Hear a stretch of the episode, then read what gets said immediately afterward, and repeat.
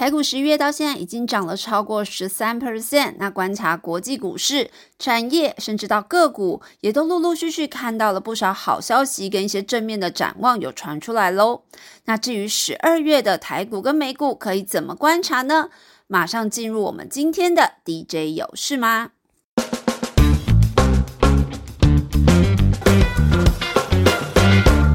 联准会周三晚间公布的会议纪要，基本上没有太多的意外。内容呢，诸如放缓升息脚步的时机快要到了，终端利率可能会高于原先预估等等，都跟市场原先知道的大概一致。那美股大叔 Berry 就分析，看起来呢，到十二月十四联准会下次开会之前，市场呢都会因此笼罩在相对正向的市场氛围当中。那整体是美股反弹、美债反弹、美元走软的趋势都会持续的。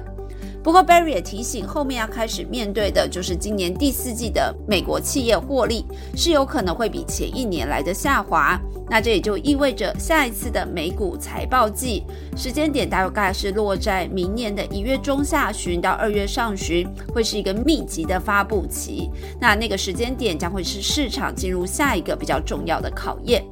那这段财报公布前的空窗期，Barry 就建议可以多关注受到景气影响比较低的产业，像是在通膨当中，民生必需品还是必要的消费。那以低价的大型通路上沃尔玛来看，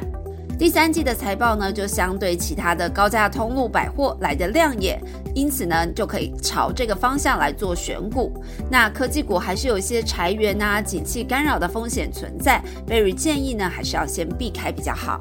至于中国大陆方面，下周会公布十一月的 PMI 指数。那由于之前九月、十月开出来的数字都不是太理想，市场目前的预期还是相对保守的。那大陆景气是否回升，对台湾的钢铁、塑化这些传统产业影响还是相对比较大。那目前台湾相关厂商呢，对于大陆景气的看法都还是表达比较悲观一点，普遍是期待在明年三月的两会之前，可以有一些经济刺激的政策，而且认为呢，明年第二季大陆景气是有机会落地，然后逐步回升的。接下来关心本周的热门族群，包含资安、安控，还有我们这两周产业大小事特别介绍的军工族群。首先从资安来看，近期包含立端六二四五、瑞奇电六四一六、奇阳三五六四等等，都有陆续举行法说会。那受到缺料缓解，还有初步出货的转强，再加上汇兑利益有加持，这些公司呢前三季的营收获利成长幅度都很亮眼。因此呢，今年这三家公司的获利，大家都预期是有机会来创历史新高。而且公司们多数对明年的看法也维持正向，在手订单的能见度仍然很良好，乐观的在看待明年的营运会持续成长。那安控族群主要还是受惠美国国防授权法，就是这个 NDAA 持续发酵，那为台湾安控产业带来很庞大的转单商机。主线记者就分析呢，美国的安控品牌尝试出的 OEM 商机是人人有机会，但是也会考量到代工厂的产能啊、采购资源啊，还有产品系统的整合能力，所以最终呢，受惠程度比较大的预期会是像是有集团资源，像是有台达电撑腰的精锐三四五四，还有隶属于嘉士达集团的盛品六五五六会比较机会。那军工族群这周或许就是受到选举效应，也跟着大涨。那其实随着国内国防自主化的重要性浮上台面，国防预算持续增加是一个趋势，那也为台厂供应链带来更多的机会。想要挑选 CP 值比较高而且长期稳定的标的，就要特别记得锁定我们下周二的节目哦，将会深入解析军工个股的特色。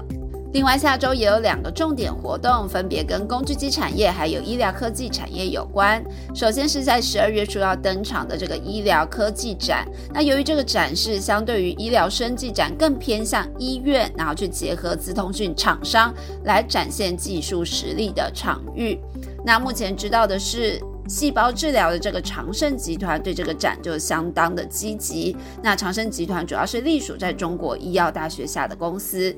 另外呢，就是台北国际工具机展的展前记者会，这个展是在明年三月才会举办。那预料将会是台湾解除边境管制之后最大规模的国际专业展哦。那记者会上呢，当然大家还是会针对产业景气啊、接单等等来做提问。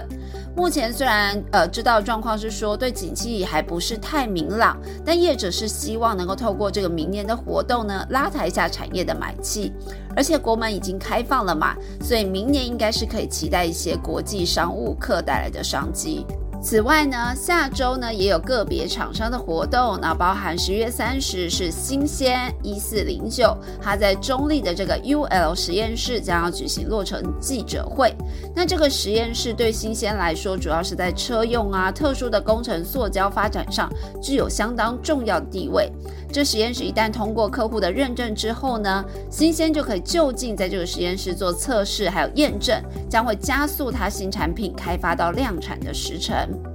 此外，六角二七三二也会举行活动，那由董事长会亲自出席。市场呢非常关心他们的营运展望哦。基本上，六角今年全年的 EPS 是有机会看到六元，比去年是翻倍的成长。那展望明年呢？因为六角是持续全球的展店，而且疫情的影响淡去，再加上他们的王座餐饮也逐步的步上轨道。反而是预期明年六角的 EPS 有机会上拼八元水准。接下来进入下周的法说会，法说不少，先帮大家挑出比较具有产业地位，而且对后续应看法相对正向的个股。首先呢，食品厂普丰一二一五下周会举行法说。那因为成本的压力是逐步的缓解，年底又有旺季的效应，肉价呢也稳定在相对的高档。现在市场是预期今年普丰的 EPS 有机会来挑战六元以上水准。那明年来看，原料、运费这些成本应该是有机会比今年降低，疫情影响也越来越缓。那认为营运是有机会比今年更好。那科技股方面，下周细晶圆厂台盛科要举行法说。虽然短期呢半导体杂音还是很多，但公司先前跟客户已经谈妥了价格，ASP 还是往上的，所以第四季营收还有机会再创新高。法说会上呢，市场会特别关心公司的新厂会不会如预期在二零二四年量产，还有明年客户的需求状况有没有什么变化。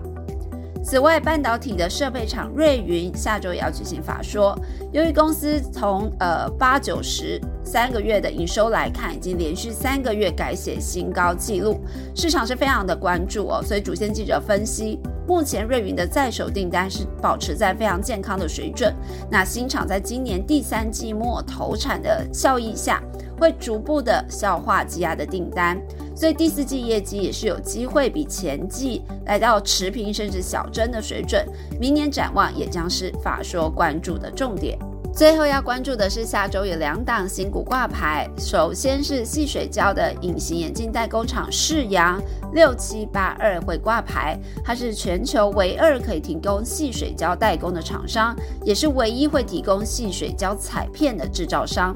那因为细水胶隐形眼镜是一个高阶市场的新趋势，世阳的产品备受到二线品牌厂的关注哦。那世阳也透过跟各地市场的在地客户合作呢，所以营运是相当稳健，在成长。另外，光学股博特光六八五九也要在下周挂牌上市。它主要产品是光学镜头的模具跟数位相机的机构件。那客户是包含了玉金光、金国光、嘉陵这些台湾的光学镜头大厂，还有一些日本跟中国大陆的厂商。那公司目前呢，手机镜头模具还是占营收比重六成以上。当然，同时他们也积极布局一些车载啊、AR、VR 啊之类立基型的应用光学镜头模具产品。以上呢就是今天的 DJ 有事吗？我们 MDJ 团队呢也会持续为大家掌握最新的消息，希望对你的投资有帮助。记得多多帮我们留言喽，下次见，拜拜。